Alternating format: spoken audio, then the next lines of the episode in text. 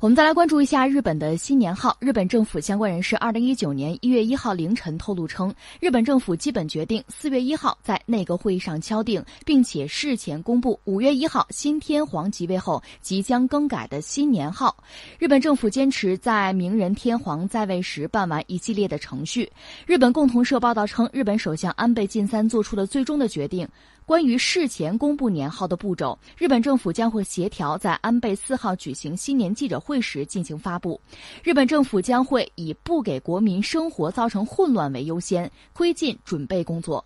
日本政府设想的步骤是在进行事前公布的四月一号，日本政府向专家和众参两院正副议长出示数个年号方案，并且倾听意见，然后在内阁会议上决定改元政令，由明仁天皇进行公。布所有程序在一天内办完，改元的时间是五月一号凌晨零点，与新天皇即位时间是一样的。这次改元并非日本天皇去世，而是根据事先确定的日期的退位来实施。日本自民党保守派主张应该在新天皇即位之后公布改元政令。二零一九年，你看日本会发生这件大事儿啊？其实去年我们也就知道了，但是事到临头，这个事情一步一步做，你会看到他们也在争。有秩序、有规矩啊，但是到底具体怎么做，具体的细节怎么处理？你看不同的这个派别吧，还有不同的这个诉求。嗯，但是现在基本看是达成一致了哈。那对我们中国人来讲，看看自己这位邻居，其实这个话题让我们聊聊点什么呢？可以聊两句天皇。天皇呢，这我们都知道，日本这个国家元首是吧？但在历史上讲，你看天皇就这个角色，从最早的出现到目前的这个状况，他确实经历了一个。确实大起大落的一个过程。我们简单聊聊哈，呃，是这样，日本呢最早，你说天皇是谁的儿子，或者说天皇这一族这一脉这根儿是谁啊？有人讲的就是所谓日照大神，这是日本的说法啊，就是神话的太阳神。其实你看这个涉及到，如果是一个一个农业的一个部落也好啊，或者说一个一个民族也好吧。往往这神涉及到就太阳神，要么就是水，涉及到河流嘛，往往就是这样的。那日本选择就是所谓太阳神。这说到这个天皇最早是哪儿呢？就是在日本中部有一个所谓大和，大和你说国家吧，反正也不是不行，你可以这么说。实际上它是一个部落联盟。从那时候开始呢，有所谓的天皇，这个大和国的君主称号就是天皇。重复一下，大和呢，它是日本中部一个氏族部落联盟吧。比较强大了，影响力比较大。因为日本其实历史上看，几乎一直就是分裂的。你看，在这个东汉刘秀的时候，还曾经给谁呢？给当时日本一个比较相对比较强大的一个叫部落，叫叫国也行啊，叫倭国，有倭嘛。有时候我们称日本为倭。从历史上讲，他当年刘秀还曾经赐过一个金印，就是当年那个状况，可见日本当年不是彻底的统一。这当时啊，那么后来实际上到了。西晋嘛，尤其是到隋唐的时候，日本人向中国学，学的是比较比较努力的。特别是在公元五百年以后吧，在中国影响之下，他开始封建化，那么国家权力逐渐的就集中，天皇家族呢就算脱颖而出吧。为了确定自己这个统治地位，那你得合理合法嘛，就就开始在历史上下功夫了。你看最著名的这个日本一个人物叫圣德太子，他做了很多大事儿就是编书。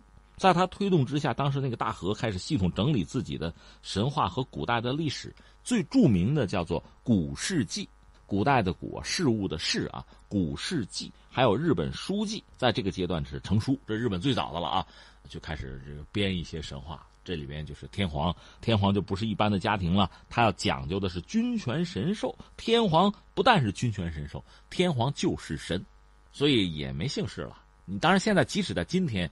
你说查户口没他，他们家没有的，这是特殊的一个一个族，这天皇是这么搞起来的。但是天皇呢和全世界范围内其他的，你说这个王族皇族有什么不同呢？他所谓万世一系，一直到现在没有被颠覆过。就天皇他们家一直就是这样下来了。但是包括中国，包括其他很多国家，你看就当皇帝嘛，可能当不了多少年，你们家就给推翻了。你看中国唐宋元明清这么多代是吧？这朝代经常更迭，日本不是这样玩的。日本呢，就是反正别管谁上台，反正天皇这家我们就供着，有点像什么呢？当年你看那个曹操就挟天子令诸侯，这个天子就是一个橡皮图章嘛，就这样一个状况。那这个曹操在日本的这个角色是谁呀？就是所谓幕府，幕府将军把持着朝政。甚至我看了一些东西，就是天皇他们家也挺可怜的，人家也是个家族，对吧？呃，皇室嘛，另外还有仆人什么的，有时候连吃都吃不饱，那就看，看幕府将军高不高兴吧，看给多少吃的了吧，就这么个状况，所以日子过得也很苦。甚至我看有一次说天皇他们家过年，也有朝臣的，也得请客吃饭嘛，年夜饭得吃是吧？哎呀，就是弄了一坛子酒，兑了不知道多少水，反正大家大家喝点水吧，就就到这个地步，很可怜的。但是这个格局到什么时候发生变化呢？就是一八五三年，所谓这个美国那个佩里将军黑船来航那个事件，就等于说西方列强把军舰开到了日本，日本面临一个重大的一个时刻，开不开国？而且日本之前知道，就是当时大清国和英国人打仗打输了，就是一八四零年到四二年鸦片战争。本来中华上国嘛，这日本是服气的，居然打输了，那日本怎么办？肯定打不过。这时候要不要开国？当时日本国内普通公众呢是有一个尊王攘夷的这么一个态度。尊王就是尊天皇，就是你们幕府把国家治理的太烂了，是吧？而且你们还要开国，那你岂不是卖国吗？攘夷就是把外国人赶走，所以当时幕府是里外不是人了。你要说闭关锁国吧，你打不过；那你说开国吧，你是卖国贼。因为长期以来，实际上日本是你统治，你统治的不好嘛。另外，在咱们中国，就是明朝末年的时候，有一些儒生吧，大儒吧，比如最典型的是朱顺水，他们不愿意接受这个大清国的统治。明朝的移民嘛，也跑到日本去，他们也向日本传播了一些就是传统的中华的这个这个文化吧，一些思想，比如说就是尊王，就这些东西，所以逐渐在日本国内形成了一个就尊王。攘不攘夷的再说，反正开不开放的大家争。但是尊王就是天皇，应该有人家自己的位置。幕府将军，你们要不就撤吧，你们不行，有这么一个状况。所以在这个背景下呢，那幕府也不傻，就当时是德川庆喜啊，就是这么着，叫大政奉还。这事儿我管不了，这个国事咱还让天皇管吧。但是他当时内心想的是什么？你能管得了吗？这么多年都是我们管，你懂什么？你根本管不了。有一个大政奉还，所以这个奉还本身，有人讲也不是真心实意的。由此，在日本国内确实就爆发了一系列的内战啊政变。虽然规模不是很大吧，但总的来说就是政局开始动荡。而在这个时候呢，有很多倒幕的力量出现，很多有识之士啊，就是要要改革的这些人吧，呃，也联络很多这个藩。日本当时是有二三百个藩呐，里边有比较强的啊。就是等于说是诸侯国吧，就这样吧。最终大家是推翻了幕府的统治，又把这个天皇哎尊为一个国家真正的一个统治者，而且呢，这就是中央集权了。然后日本就走上了一个是资本主义道路，同时也是侵略扩张的道路。后边的历史我们就都知道，给中国、给亚洲、给整个世界人民带来非常多的灾难了。那到二战结束，挨了两颗原子弹，在这之后。有一件事情值得一聊，就是在一九四六年的一月一号，日本天皇发布了一个所谓人间宣言。呃，它里面有几句话，原话是这样的啊，说原话他说的啊，说朕是神，日本民族有比其他民族更优秀的素质，拥有能扩张统治世界的命运，这种架空事实的观念也是无根据的。